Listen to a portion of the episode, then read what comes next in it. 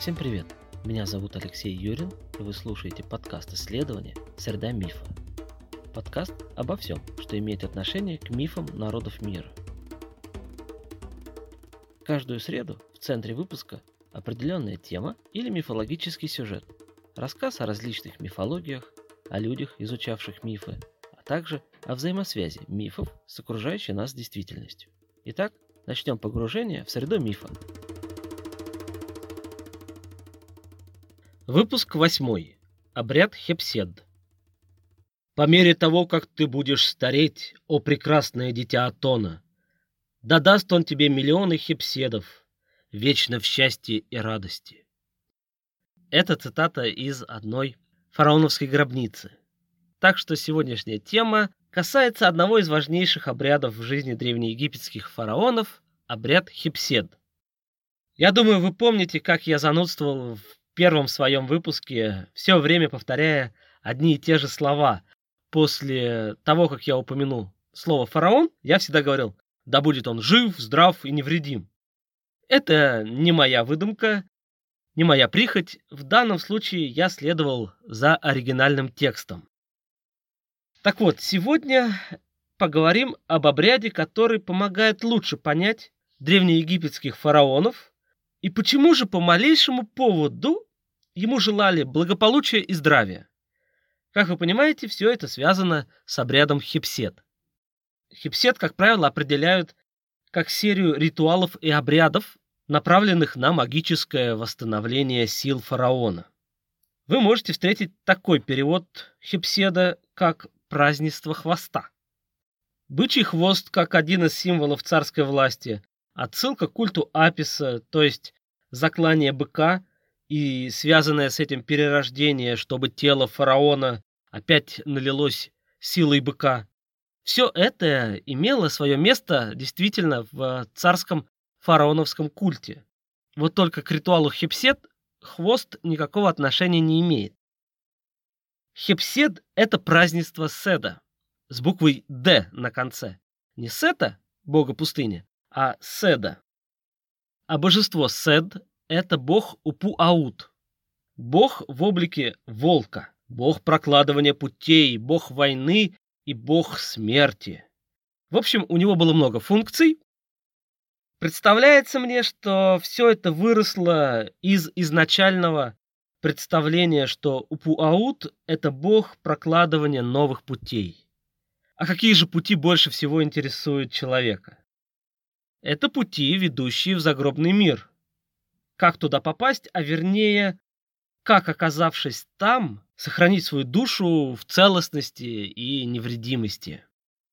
А вот животное, которое во многих культурах, в народных представлениях многих народов связано с подземным миром, с нижним миром, это животное волк.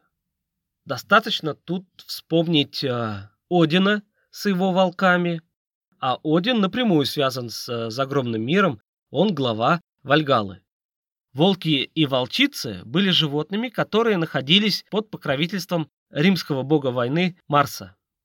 Наконец, вспомните русскую народную сказку «Иван-царевич и серый волк». Так что и у славян волк связан с Нижним миром. Возвращаемся к Хепседу. Во время обряда происходит ритуальная смерть фараона и его ритуальное возрождение. Этот обряд состоит из большого числа последующих друг за другом ритуалов, церемоний, процессий, но всегда во главе этих церемоний и процессий стоит штандарт бога Упуаута, что теперь нам кажется вполне логичным и понятным. Это была такая небольшая прелюдия, и держите ее сейчас в памяти. Теперь мы рассмотрим вопросы откуда пришел этот праздник и из чего он состоял. Прежде всего, хочу сказать, что несмотря на то, что информации о Хепседе достаточно много, все же мы не знаем полностью до конца этот обряд. Очень много в нем остается загадочного и непонятного. Тем не менее, а, человек так устроен, что он не может оставлять какие-то вещи необъясненными. Да, даже целый мир не может оставлять необъясненным. Когда что-то остается за туманом, человек либо закрывает на это глаза, либо додумывает. Иначе он не может. Мозг человека пфф, взорвется. Так что предупреждаю вас, что информация, которой я обладаю, не является истиной в последней инстанции о Хепседе, но с современным его толкованием. Кстати, в этом отношении мы как древние люди. Они с помощью мифов объясняли мир, а мы с помощью науки пытаемся заполнить лакуны в картине мира. Но когда нам это не удается, мы просто начинаем включать фантазию. Теория струн, большой взрыв и вот ритуал хипсет. Шах и мат, господа физики. Если в разного рода научных изданиях автор не может себе позволить какого-то отступления от э, четких фактов, то в моем подкасте мне никто ничего подобного запретить не может, что не может не радовать. А для тех, кто все-таки хочет научного текста, я отправляю вас к статье, на которую я сам в большей части опираюсь. Это статья Милицы Эдвиновны Матье. Статья так и называется «Хепсет». Вышла она в 1956 году в третьем выпуске Вестника древней истории. Итак, первый вопрос. Происхождение обряда Хепсет. Помните, в первых выпусках я рассказывал вам о стремлении фараонов обнулить свои сроки правления, подобно современным президентам. Так вот, я ошибался. Это не фараоны придумали. Это традиция общеафриканского происхождения. Так что запомните, стремление людей власти как можно дольше остаться у власти – это вполне естественно и закономерно. Это не люди плохие сами по себе, это в человеческой природе. Власть, она меняет людей. Ну да бог с ними, с современными президентами. Давайте лучше про вождей африканских племен поговорим. Здесь нам поможет статья Мюрре, выпущенная аж более века назад, где он убедительно доказывает связь Хипседа с обрядами африканскими обрядами убийства вождей племен. У африканских племен существует представление о связи плодородия в природе с физическим состоянием вождя. Поэтому после определенного времени, у кого-то год, где-то 7 лет, где-то 14 лет, в общем, вождя убивали, чтобы пришел молодой, сильный вождь, все было в порядке, все было в достатке.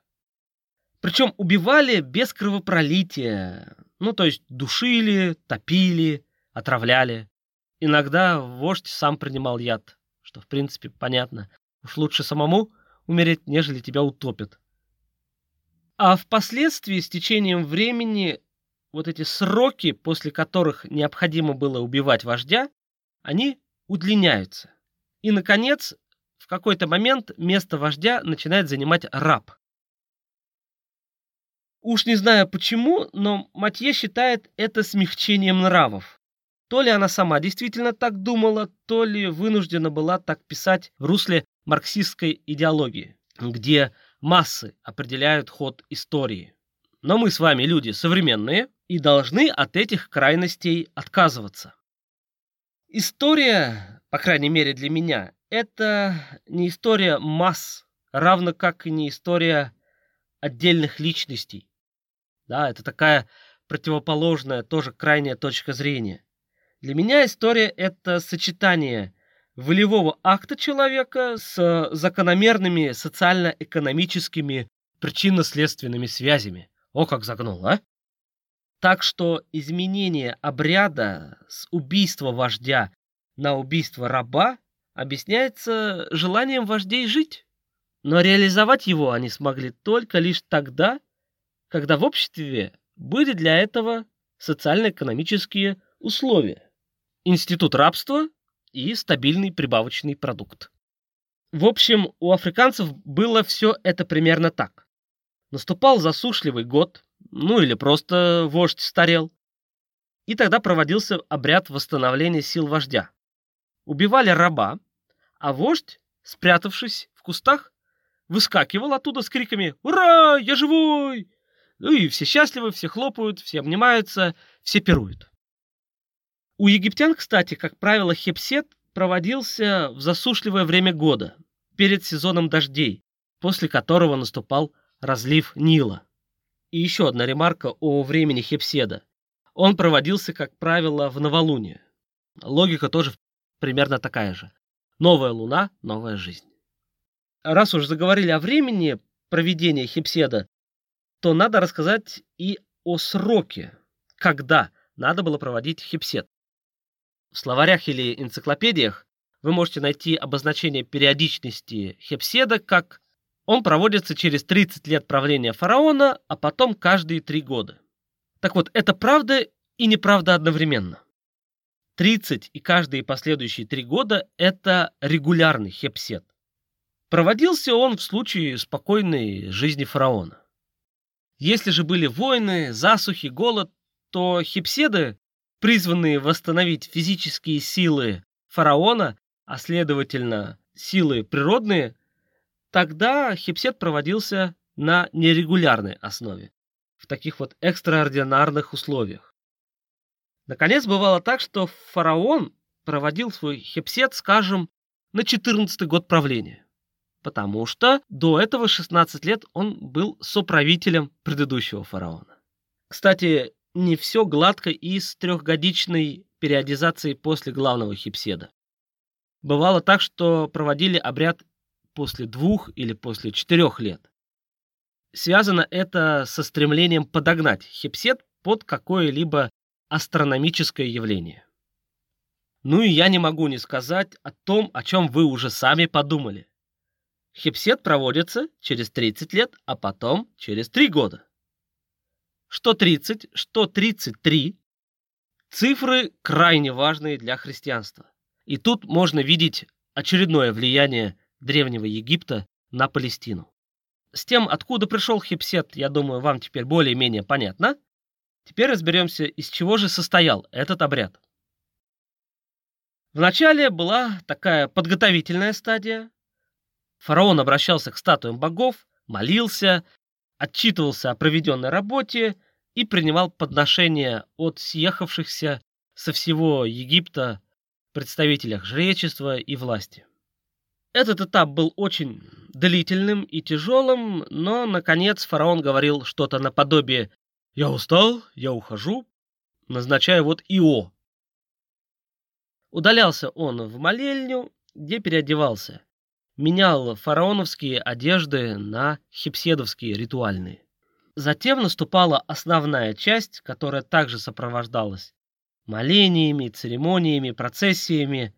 Но эта основная часть, в ней происходила ритуальная смерть и оживление фараона. Все это делалось на специально воздвиженной платформе, где строились такие два временных храма. Один из них обозначал Нижний Египет, а второй Верхний Египет. Другими словами, это есть подтверждение того факта, что обряд этот очень древний и восходит ко временам, когда еще Египет не был объединен в единое царство. Точно описать, как происходила ритуальная смерть и оживление фараона, нет возможности. У нас нет ни письменных, ни изобразительных источников. Убивали ли прилюдно раба, изображавшего фараона? Клали ли раба в саркофаг? Или лежала там заранее статуя фараона? В какой момент появлялся оживший фараон? Все эти вопросы остаются пока без ответа. Но я думаю, я даже уверен, что ваше воображение вполне способно самостоятельно дорисовать эту картину. Хочу заметить только, что замена убийства предводителя фараона выносом и помещением в храм его статуи очень похоже на обычай убивать жен и слуг предводителей, вождей и хоронить их вместе с правителем. А потом этот э, ритуал заменялся вообще помещением в гробницу правителя статуэток слуг и рабов. Что мы знаем, так это то, что было после появления ожившего фараона. Оно сопровождалось ритуальным бегом. Как вы понимаете, бег совершался не самим фараоном, а каким-то рабом или слугой. После 30-летнего правления не всякий фараон был рад какой-либо пробежке. А иногда, как я вам сказал, Хеб-сед вовсе устраивался из-за болезни фараона. В общем, перефразируя Гоголя, не всякий фараон доплывет до середины Нила. Ритуальный бег являл собой демонстрацию физической силы возрожденного фараона. Иногда он сопровождался поиском разрубленных частей тела Осириса. Вы помните, что Осирис был утоплен, то есть без кровопролития умер, а потом также воскрешен. Иногда бег сопровождался принесением свежей воды, свежей воды из Нила. Я надеюсь, вы почувствовали, что свежую воду я закавычил. То есть это такое оригинальное название. Вы можете воспринимать это как живая вода. Затем бегун направлялся к статуям богов для получения благословения от них. Наконец происходило переодевание фараона из хипседной вот этой ритуальной одежды в одежду царскую. А, были наверняка и другие, менее значимые обряды, менее значимые жертвоприношения и моления, которые просто-напросто не зафиксированы в наших источниках. Поэтому о продолжительности празднества я не могу вам достоверно ничего сказать. Отмечу только сейчас, что во всех церемониях от начала и до конца присутствует стандарт Упуаута, бога-волка, открывателя путей. Завершался обряд Хепсед ритуалом воцарения нового фараона, который во многом походил на такую традиционную коронационную церемонию.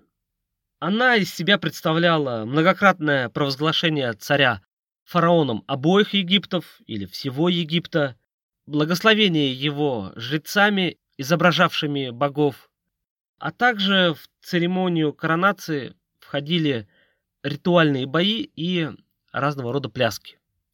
Значимость Хепседа трудно переоценить. Некоторые исследователи идут даже дальше и полагают, что, собственно, культ Осириса вышел из культа фараона и обряда Хепсед, а не наоборот. Но, на мой взгляд, это все-таки некий перебор. Много интересных фактов о Хепседе я вам не рассказал в этом выпуске. Ну, например, о Хепседе и Эхнатоне, знаменитом реформаторе религии Древнего Египта о Хипседе и гробнице Тутанхамона, о царских кинотафах, то есть пустых царских гробницах, о взаимосвязи Хипседа и культа Осириса, ну и, наконец, о том, что Хипсед просуществовал всю историю Древнего Египта, от Древнего царства и до эллинистического периода, когда Египет был завоеван Древним Римом. Всех этих вопросов я, наверное, коснусь уже в другом формате или в другом выпуске. Может быть, я подготовлю какой-то курс по египетской мифологии и фольклору. Так что, если вам это интересно, если вы хотите такой курс от меня, пишите об этом в комментариях. Да, теперь э, комментарии можно писать в SoundCloud. У меня теперь здесь будет платная подписка, то есть я плачу SoundCloud за предоставление безлимитного мне пространства облачного но, с другой стороны, а, теперь я буду еще больше рад вашим разного рода жертвоприношениям, то есть пожертвованиям в дело развития подкаста «Среда мифа». Ссылка на Яндекс кошелек есть в описании подкаста. Итак, это все, что я хотел рассказать вам о Хипседе сегодня.